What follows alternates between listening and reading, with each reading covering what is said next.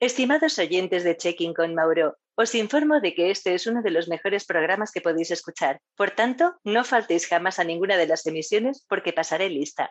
Hello, hello, esto es Checking con Mauro. Este es un episodio demasiado especial Hoy voy a hablar con la voz oficial de Siri en español, la primera voz de Siri desde España, Iratze Gómez. Así que como siempre, ajusten bien los audífonos o conecten su celular con su speaker favorito, relájense y disfruten, porque esto comienza ahora mismo.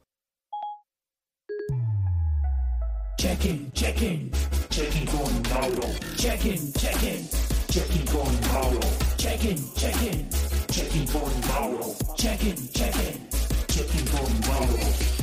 Voy a saludar desde España a Iratze Gómez. ¿Cómo estás? Hola, ¿en qué puedo ayudarte? ¡Ay, Dios! Por un momento sentí que estaba hablando con mi teléfono. Eh. Hey Siri. ¿Cómo, cómo que se te activa. No, exacto. Um, wow. Em, qué placer tenerte aquí, de verdad. Que, ay, mira, me empezó a hablar el iPad también aquí. Qué placer. Se conecta todo. Escucharte y, y wow, eh, creo que es un privilegio eh, poder hablar con Siri, pero eh, la Siri humana, no, no, la que ya está grabada, porque obviamente sabemos que, que, son unas grabaciones, cada vez son más reales por la cantidad de, de, audios que hay. Me imagino que son cada vez más miles y miles y miles que agregan. Pero vamos a conocer a esa persona. Este, Cuéntanos de, de ti, cómo llegas tú al, al micrófono, a este mejor amigo, que yo creo que es una terapia para nosotros los que nos encantan los medios, y tanto digitales como convencionales, tener este amiguito siempre enfrente de nuestra boca, ¿no? El micrófono llegó a mí desde muy temprano, porque a mí me descubrieron el talento para, llamémoslo, hablar. Yo comencé a hablar con nueve meses porque ya no resistía más tiempo callada. Entonces, desde ese momento que no volví a callarme jamás, primero era sin micrófono y luego ya fue con micrófono desde muy temprano, porque eh, ya por los ocho años una de mis profesoras descubrió que leía en voz alta de una forma muy expresiva. Entonces utilizaron esa voz infantil mía leyendo cuentos en un idioma minoritario que se habla aquí en el País Vasco. Apenas somos dos millones de hablantes, lo que queda actualmente. Se llama euskera. Entonces, eh, que yo supiera leer, además en euskera, interpretándolo, les pareció algo maravilloso. Y me utilizaban esas grabaciones para poner luego después de ejemplo esos pequeños audios grabados con cassette para que el resto de mis compañeros tuviera la oportunidad de saber cómo sonaba eso, no leído por la voz del profesor, que siempre es como menos entrañable, sino por un compañero. Así que empecé muy tempranito con el micrófono, pero cómo llegué a Siri fue muchos años después y por una hermosa casualidad. Ahí de lo que se trata, yo me dediqué sobre todo al tema de la enseñanza. Soy profesora de, inglés como lengua extranjera y profesora de, de español, vamos, lo que llamamos de lengua castellana. Entonces, en aquel momento yo estaba trabajando en un centro en el que la mamá de una de mis alumnas buscaba para su empresa, que se dedicaba a generar las voces de los call necesitaban una persona que pudiera locutar en español y en inglés con un acento neutral en ambas. ¿Qué sucede? Que por mucho que tengamos el complejo los hispanohablantes de que hablamos en inglés raro, mal, con acento, a los angloparlantes les sucede lo mismo cuando hablan en español. Entonces, los nativos que teníamos acá eh, hablaban un español horroroso y sin embargo yo hablo un inglés con un acento muy neutral y me seleccionaron a mí para hacer eso. Pero ¿cuál fue mi sorpresa? Que al poco tiempo la empresa intenta deshacerse de las locutoras humanas, porque claro, como tenemos esa fea costumbre de enfermarnos o cogernos vacaciones, no estamos disponibles 24 horas al día, entonces comenzaron ellos a implantar poco a poco los TTS, los text to speech, que son estas máquinas endiabladas que vienen aquí para acabar quitándonos el puesto a los humanos y son los conversores de texto a voz. El que me pusieron a mí en aquel momento, te estoy hablando, claro, hace ya muchísimo tiempo, era un modelo mm, muy primitivo, con muchísimos errores. Entonces, esta deformación profesional de profesora hace que yo enseguida coja el boli rojo y empiece a buscar los fallos. Y me dediqué a hacer una redacción de incidencia con la intención de luego remitirlo a la empresa que había desarrollado este, esta aplicación ya que trabajábamos en conjunto con ellos para ir mejorándola. Pero, oh sorpresa, eh, si el machismo es una asignatura pendiente que todavía nos queda, figúrate hace casi 20 años como estábamos. Entonces, cuando yo llegué al centro de informática de la empresa con mi incidencia, diciendo, bueno, pues es que he encontrado estos errores, pues allá me dijeron literalmente que más bien sería que yo no tenía ni maldita idea, por no decir la palabra exacta que utilizaron, de utilizar la, la máquina y que yo siendo de letras y la nueva que había entrado, mejor me dedicaba a otras cosas que el tema de la informática. Ellos no iban a hacer el ridículo ante una multinacional por mi ignorancia. Pero yo estaba muy convencida de que lo que había dicho lo había dicho bien, de que lo que yo había encontrado lo había encontrado bien. Y de hecho, fíjate hasta qué punto estaba segura de lo que hacía, que acabé redactando un manual para trampear a la máquina y conseguir, mediante unas modificaciones informáticas, que acabara diciendo bien lo que estaba mal programado. O sea, que aquello fue ya, y acabé dando cursos de formación para que otras personas que utilizaban esa herramienta pudieran trampear el sistema y utilizarlo de una forma un poquito más acertada. Envié finalmente esa incidencia desde mi casa, desde mi dirección personal de correo electrónico, porque la empresa no me quiso respaldar, bueno, no la empresa, el sector de, de computering. Y para sorpresa, deleite y justicia divina, que en inglés es justicia poética, el día, el mismo día en que yo había dejado de trabajar en esa empresa, por la diferencia horaria, yo estaba por la tarde paseando mi perrito cuando de pronto me suena el teléfono y me llaman desde Canadá preguntándome por la incidencia. Empecé a hablar con ellos, me dijeron que les había fascinado, que les parecía maravilloso, que querían que siguiese trabajando para el desarrollo de esta aplicación. Y yo les dije, pero a ver, explíquenme por qué tengo que pelear con una máquina que habla mal cuando yo me pongo detrás del micrófono y a la primera lo digo bien. Y entonces es donde se hizo un silencio y me dijo, pero disculpa, sabes informática, sabes fonética y fonología y además eres locutora. Por favor, hazlo tú. Y entonces comenzamos de cero con lo que ellos ya tenían de desarrollo, con las ideas que yo les aporté, volviendo a generar ese TTS nuevo, que fue lo que luego después es el germen que dio paso a Siri. A ver, yo estoy tratando de comprender la historia. No, estoy tratando de entender la historia. Aparte de tú ser la voz de Siri, tú estás vinculada en el desarrollo de la manera como funciona. O, yo estoy entendiendo mal. Siri como tal, no, no, no, lo has entendido bien, solamente que falta el paso de que Apple nunca estuvo en contacto conmigo. Eh, yo con la empresa con la que trabajé fue con la que creó ese conversor de texto a voz, que es un programa informático que cualquier usuario compra su licencia. Se llama además Mónica porque Irache no es un nombre español, es un nombre vasco, y entonces le pusieron el nombre de mi hermana.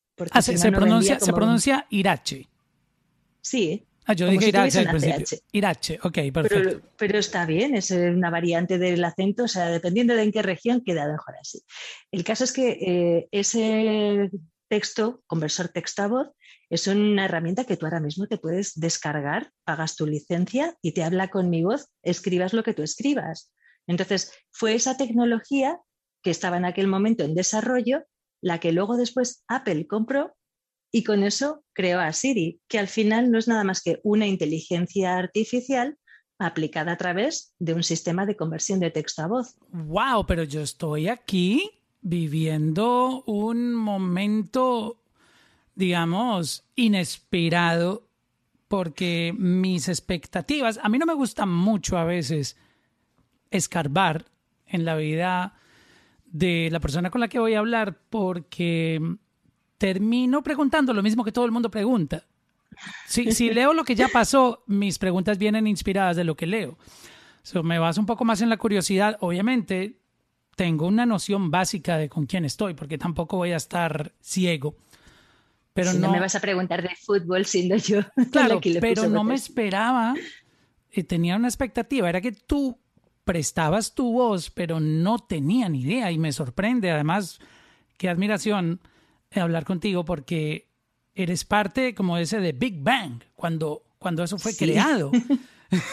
no me esperaba eso, wow. ¿En qué momento tú te das cuenta que ibas a salir en millones de, dispositivos que sin tener en cuenta en qué país se encuentran, pueden configurar el teléfono en, en español, que me imagino que es donde, donde tu voz aparece, este, y, recibes esa noticia del impacto que iba a tener este, este proyecto, que aún me imagino si no sabías que se llamaba Siri.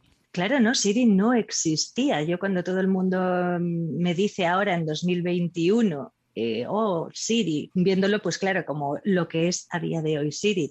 Hay que ver esto en la perspectiva del año 2007, que es cuando yo empecé a hacer estas grabaciones. Ahí no existía Siri.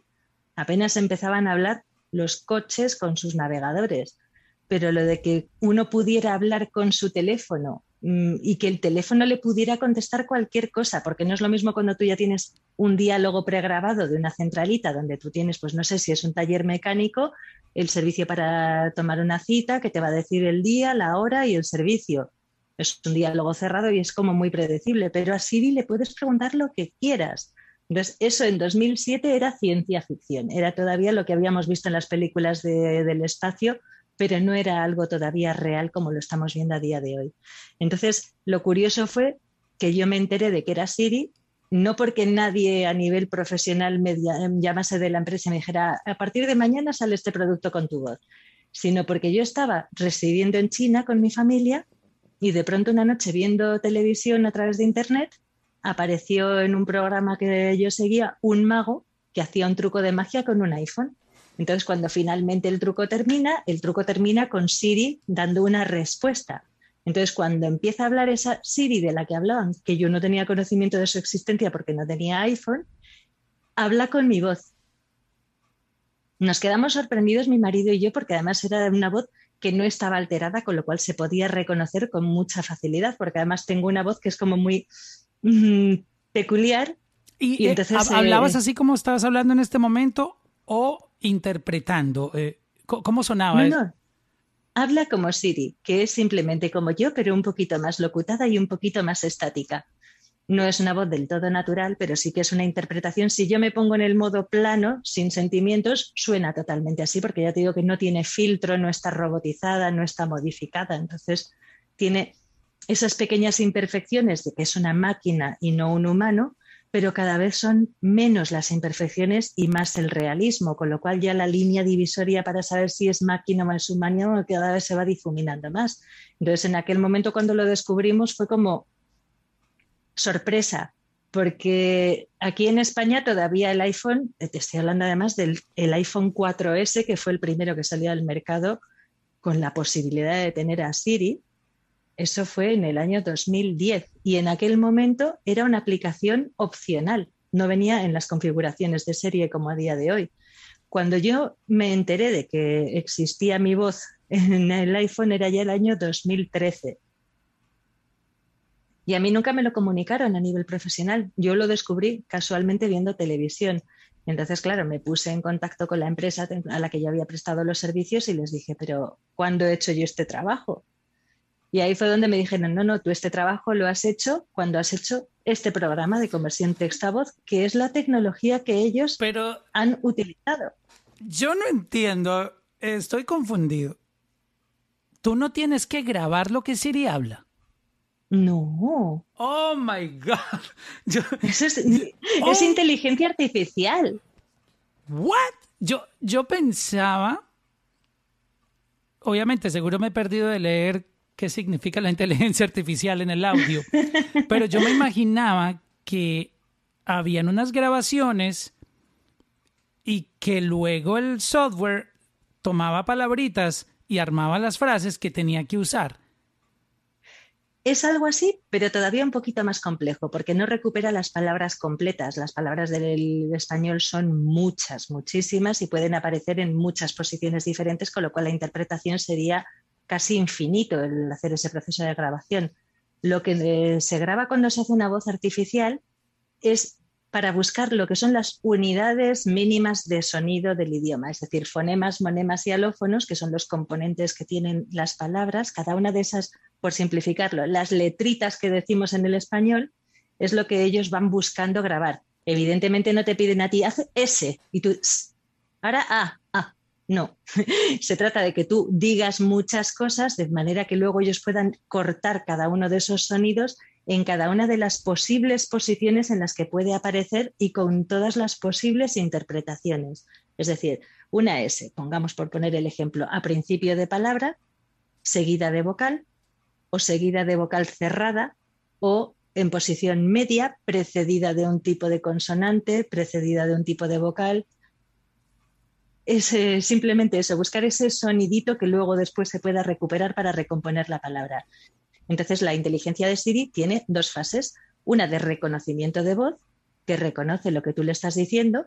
Eso que tú le estás diciendo lo transforma en las secuencias de unos y ceros informáticos, entiende tu pregunta, lanza a los buscadores, esto es como cualquier búsqueda por Internet, en los buscadores busca esa información que tiene que recuperar y cuando encuentra ese archivo de información, te lo lee con mi voz.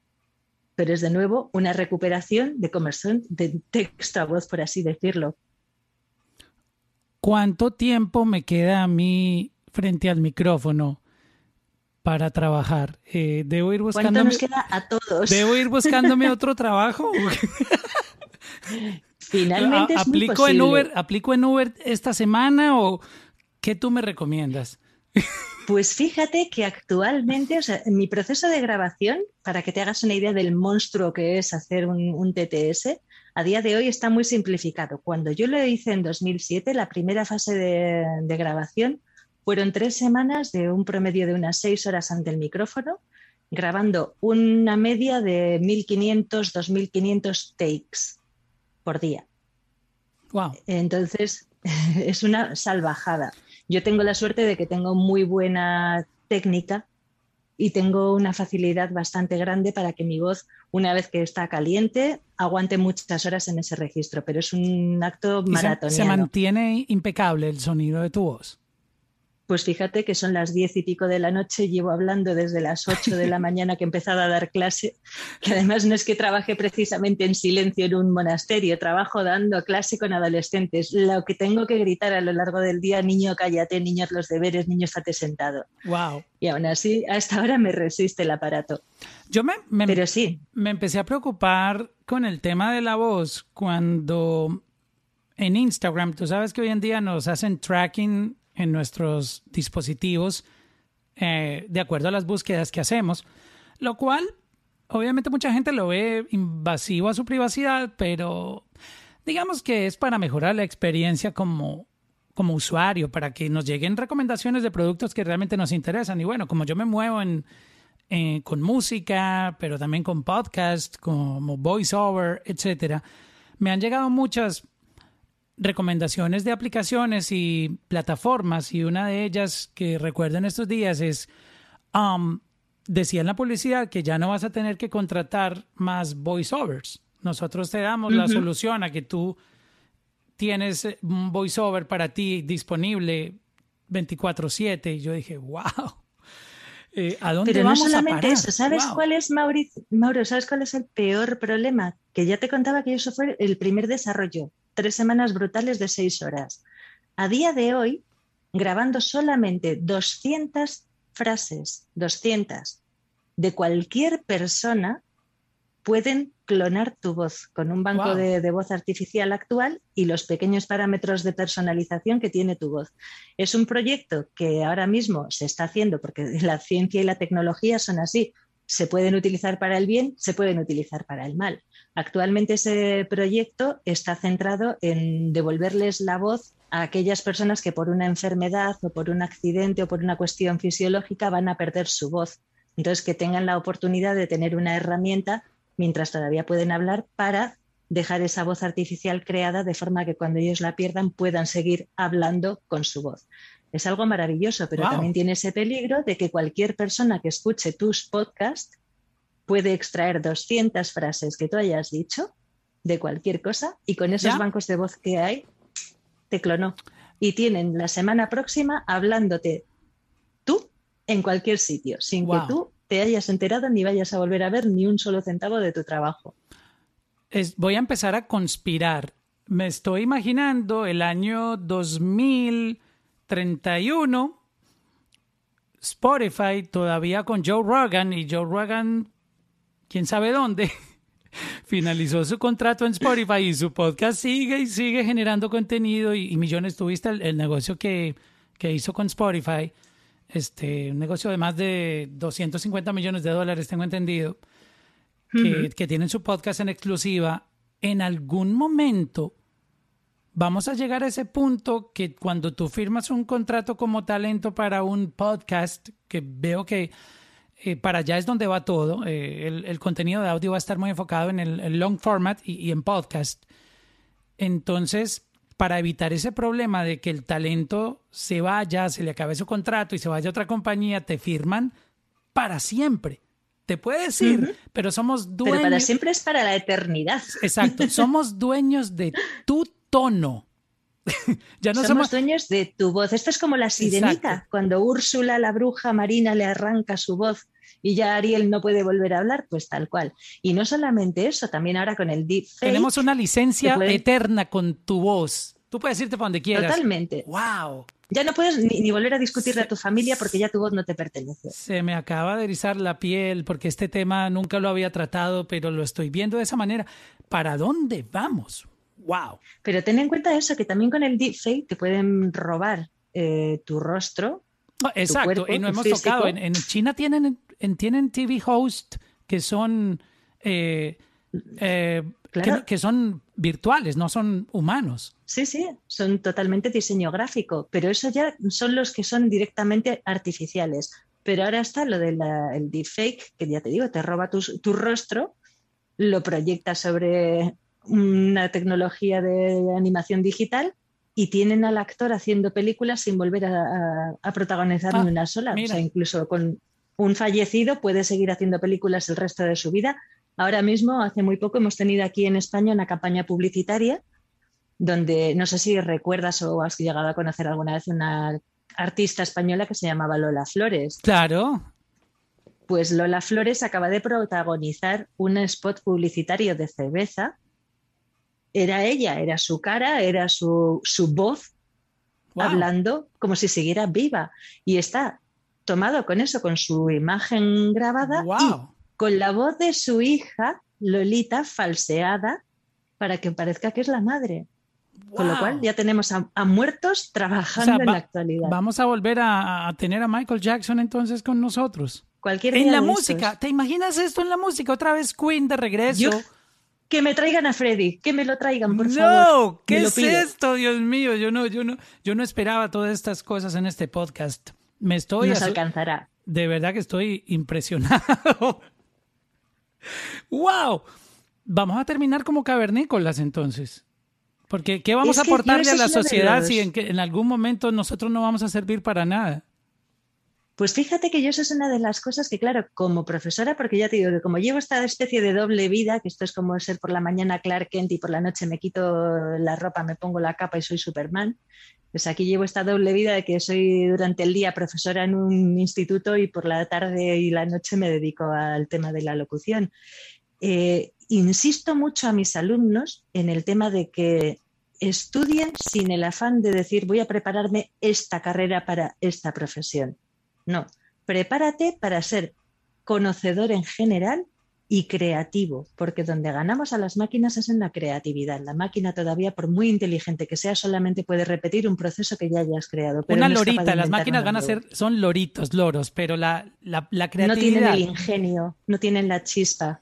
Entonces lo único que nos queda es ser adaptables para que sigan necesitándonos las máquinas, porque el día que dejen de necesitarnos amigos se nos acabó. Y llegará el momento en que Llegará el momento en, que lo predijo. Exacto, llegará el momento en que también nos clonen la creatividad, pero cuando la clonen a lo mejor estemos en otro en otra evolución que es parte de nuestra de nuestra vida.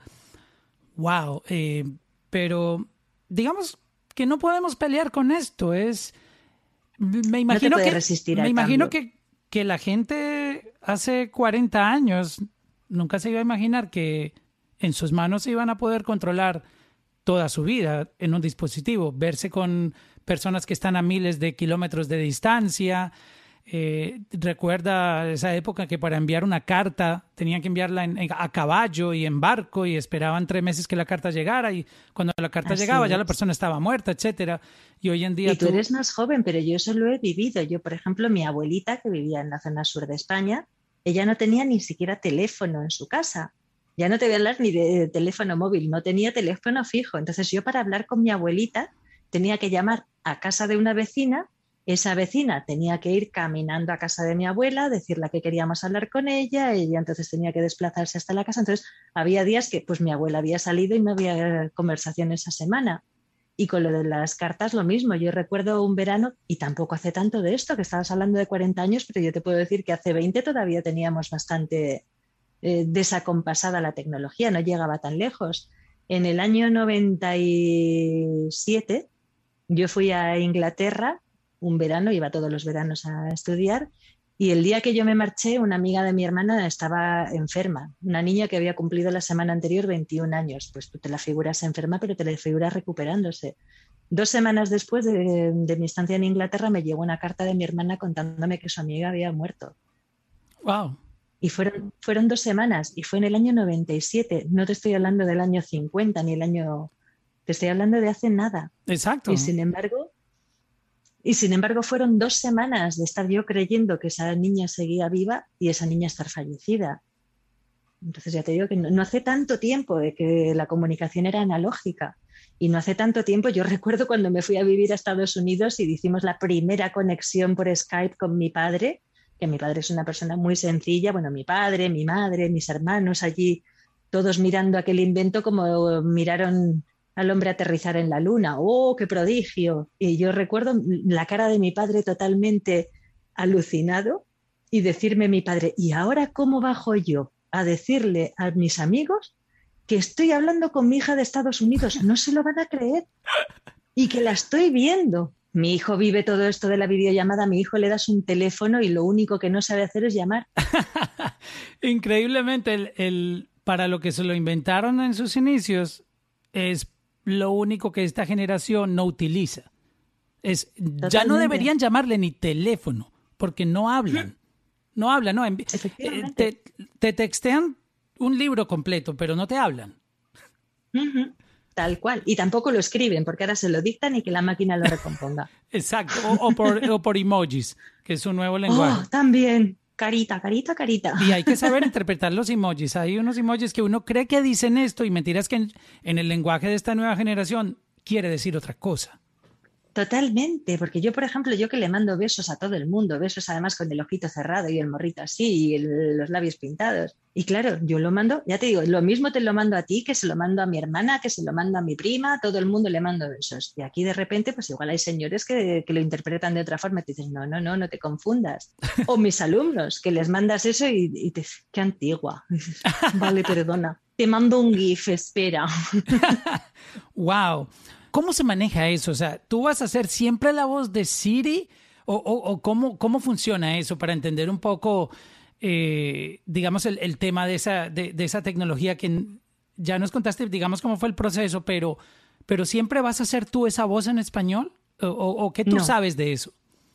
Yo soy la primera voz que tuvo Siri, pero ya no soy la única voz que ha tenido Siri. Después de, de mi versión han sacado varias, porque claro, siempre están buscando mejorarlo.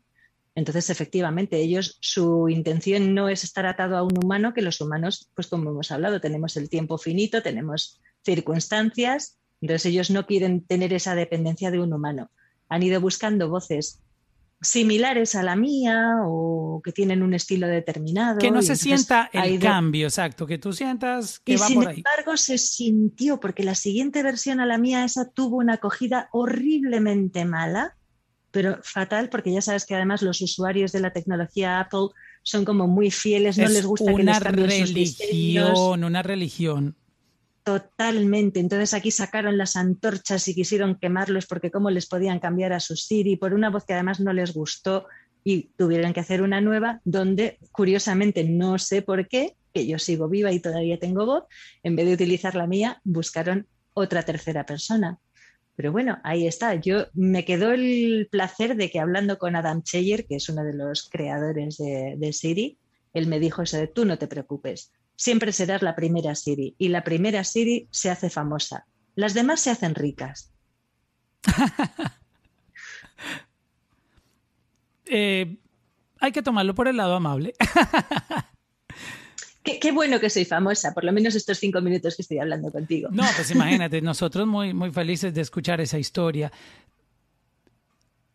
Tú que estás un poco vinculada con la tecnología, ahí tú tuviste, ya que nos contaste lo que está pasando con Siri, ¿hay manera de conservar esa versión donde está tu voz?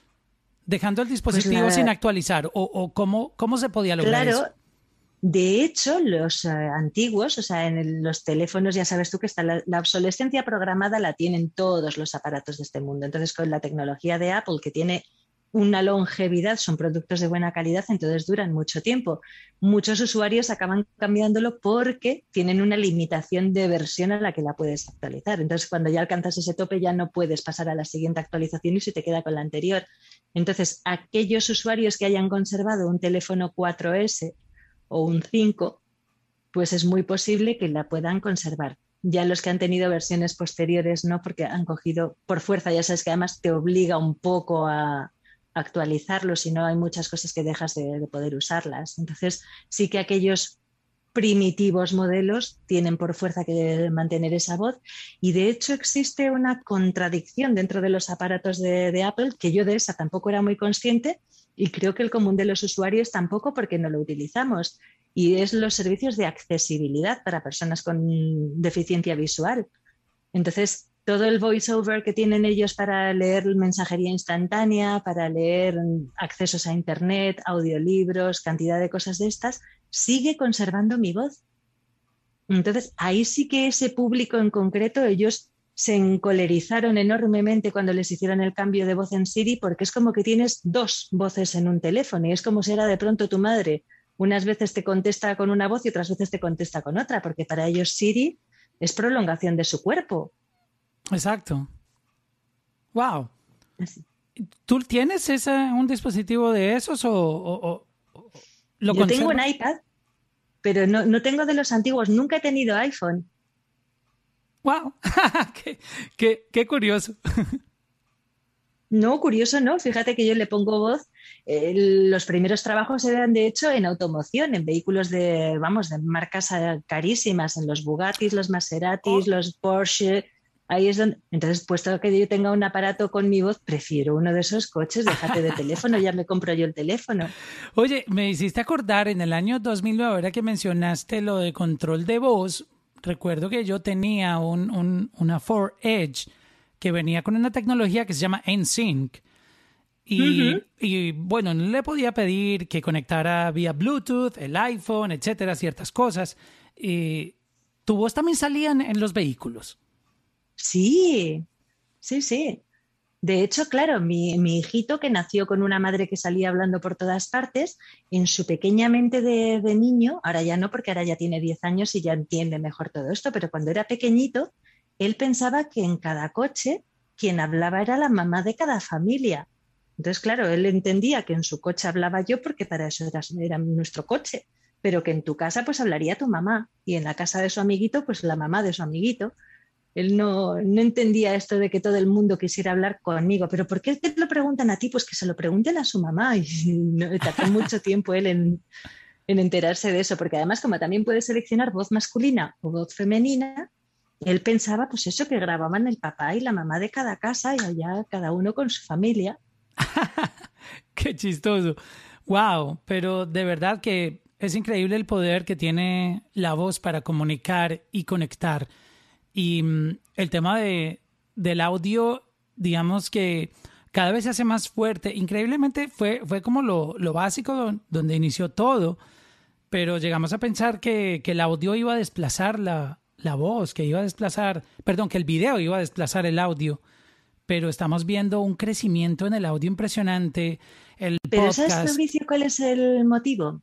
Y eso te lo voy a explicar de una forma también sencillísima, porque lo he vivido en primera persona. Mi mamá era modista, era costurera. Entonces ella pasaba el día cosiendo mañana, tarde y noche y se pasaba el día escuchando la radio. jamás veía televisión. ¿Por qué? Porque la televisión te obliga a apartar la vista de una tarea y te distrae. Y sin embargo, una voz te puede acompañar, tú eres capaz de estar escuchando una conversación, escuchando un podcast, escuchando cualquier tipo de programa y continuar con una actividad, no te interrumpe. Entonces, nos permite hacer muchísimas cosas que, sin embargo, si ya tienes que centrar la vista, mm, o estás a ver lo que te están enseñando o estás a hacer otra cosa. No puedes conducir un vehículo y estar viendo una película, pero sí puedes estar oyendo un audiolibro. Entonces es y por horas, un día completo si quiero. Totalmente. Y además el primer sentido que se nos despierta en el vientre materno es el oído. Es lo primero, luego ya viene el tacto pero lo primero es el oído. Empiezas a oír desde antes de, de, nacer. Y vienen, vienen cosas muy grandes con, con la voz, con el audio. Estamos viendo cómo el podcast toma esa fuerza, eh, cada vez sube y sube más. Cómo llegan plataformas como Clubhouse. No sé si te has enterado de, de Clubhouse. Yo estoy moviéndome también ahí, muy interesante. Eh, hago unos rooms educando sobre la industria de la música. Y mm, y viendo cómo el mundo eh, se transforma a través de la voz. Y creo que eh, si hay un momento donde las marcas y todo tenga que tener una identidad, aparte de visual, ya tener una parte sonora, una voz que identifique, que eso se había perdido, porque todo se enfocó mucho en, social media, que en la paleta de colores, que tienes que tener una identidad, un logo, pero nunca hubo una conversación sobre tu voz, la voz que interpreta que identifica esa pues, marca. Fíjate, Mauricio, que sí que ha habido eso, lo que pasa es que ha sido una cosa muy minoritaria, porque de los primeros trabajos que yo realicé con voz antes de todo este paso a Siri y tal, fue para una banca que a día de hoy ha desaparecido, pero que tenían muy claro que la voz corporativa tenía que tener la misma importancia que el logo corporativo. Y por eso fue por lo que pedían la misma voz para su aplicación bancaria en español y en inglés, porque para ellos era como la marca de la casa. Entonces, el tener una voz, y de hecho querían que fuera siempre la misma, querían siempre que fuera la mía en este caso, y por eso es por lo que entraba también lo del TTS, porque era una forma de poder asegurarte que así pasen 100 años, tú vas a poder seguir teniendo ese logotipo asegurado para tu marca. Pero no ha sido mucha gente. Tienes mucha razón en el tema de que siempre la voz ha sido como la hermana pequeña, igual que le pasó a la radio con la televisión. Siempre la televisión tuvo esos despegues y nos distrae mucho y la radio parecía que iba a desaparecer cuando llegó la televisión y sin embargo la radio ahí sigue y la televisión ahora va disminuyendo porque están surgiendo todas estas plataformas de streaming, ya consumimos mucho más Netflix, consumimos muchísimo más YouTube. La radio, a pesar del auge del podcast, sigue existiendo porque además la radio puede convertir en podcast sus espacios, con lo cual la, radio es muchísimo más convertible, es muchísimo más llevadera, es muchísimo más flexible, lleva 100 años ahí y yo no creo que vaya a desaparecer ahora. Como mucho, puede que se transforme. ¿Cuál es la, la frase que la gente más te pide que le recrees como Siri? Me imagino que todo el mundo te dice, ay, háblame como Siri, dime esto, porque es como a los humoristas, cuéntame un chiste. Siempre pasa. Ay, claro, pero mira, fíjate que yo no me encuentro con un panadero y le digo, ay, hágame un pan. sí, imagínate. Ah, pero me imagino que no falta quien te... Mira, ¿me puedes enviar un, mensaje de voz? Felicitando a mi que esposa. algún evento, eh, esto es bueno, de hecho me pasó, fue muy divertido porque me eh, gastamos una pequeña broma con un presentador de televisión, Luis Larratera, aquí en el Festival de, de Televisión en Vitoria. Me invitó él, a mí me llamó Luis, yo moría de la emoción porque le admiraba muchísimo. Entonces, ay, qué nervioso, ay, que me llama Luis. Y él, cuando luego ya estuvimos hablando, dice, yo muerto también de la emoción, ay, por Dios, estoy llamando a Siri. Bueno, total, que me invitaron a ir ahí a hacer una bromita en directo y luego, antes de hacerla y después de hacerla, yo me tenía que quedar en el backstage. Entonces, claro, por ahí desfilaban todos los rostros de televisión y cine más conocidos de España, que claro, al principio, como yo hasta que no abro la boca no se sabe quién soy, pues pasaban de largo, pero luego cuando ya supieron quién era, se paraban ahí a pedirme la foto, el audio, el vídeo y decían, no, por Dios, este es al revés, si soy yo la que quiero la foto contigo, que el famoso eres tú. Y ellos muertos de la ilusión, ay, no, pero grábame un vídeo para mi niña, ay, no, pero grábame un audio para mi primo. Ello fue la revolución. Y sí, yo creo que el audio más pedido es el de avisar mm, de que leo todos tus mensajes y por tanto no seas infiel a esta muchacha porque te desconfiguraré el teléfono. Está bueno esa idea.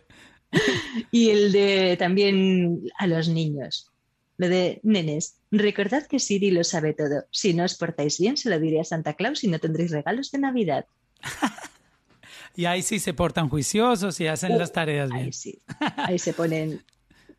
Irache, qué placer hablar contigo eh, y más sorprendido aún de, conocerte. Eh, un poco en, esta entrevista eh, se nota que eres una persona muy, muy alegre que siempre proyecta buena vibra, con un talento increíble, este, la historia impresionante este, de cómo, cómo se construyó todo eso y lo que haces, pues de verdad que, que para mí es un, un, gran honor poder hablar contigo y compartir estos momentos en este podcast.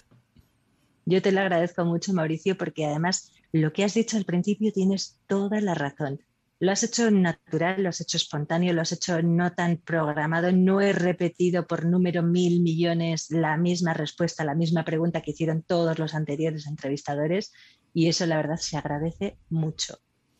Sí, es que ir a Wikipedia no es tan buena idea.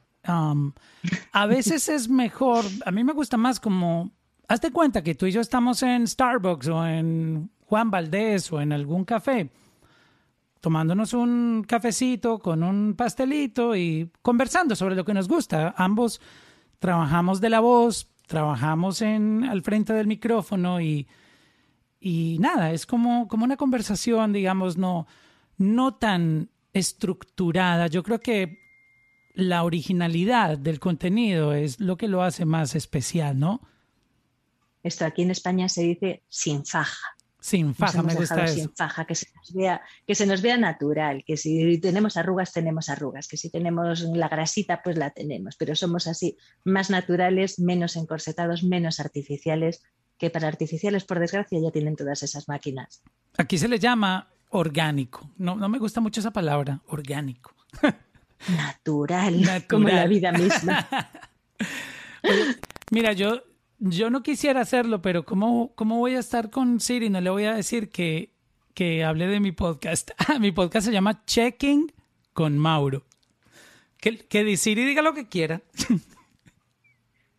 Estimados oyentes de Checking con Mauro, os informo de que este es uno de los mejores programas que podéis escuchar.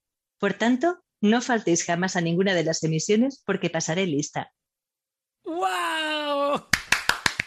Muchas gracias, de verdad. Qué, qué, qué, placer tenerte aquí. Oye, me encantaría algún día, no sé si estás en Clubhouse, pero deberíamos hacer un room contigo. Te voy a invitar. Pues lo hacemos. Claro. Clubhouse ahora funciona por, por invitación. Yo te voy a enviar una, una invitación y yo creo que la, va a estallar ese room cuando sepan que Siri va a estar ahí. Pues hagámoslo estallar. Vamos a hacerlo, vamos a hacerlo. Hagámoslo. Un abrazo para ti desde acá, desde Miami. Este, y, de verdad, Dios te bendiga y gracias por tu tiempo. Nada, a ti por tu simpatía. Nos vemos cuando tú quieras. Tan lindo, muchas gracias. Check-in, check-in, check-in con Mauro. Check-in, check-in, check-in con Mauro. Check-in, check-in, check-in con Mauro. Check-in, check-in.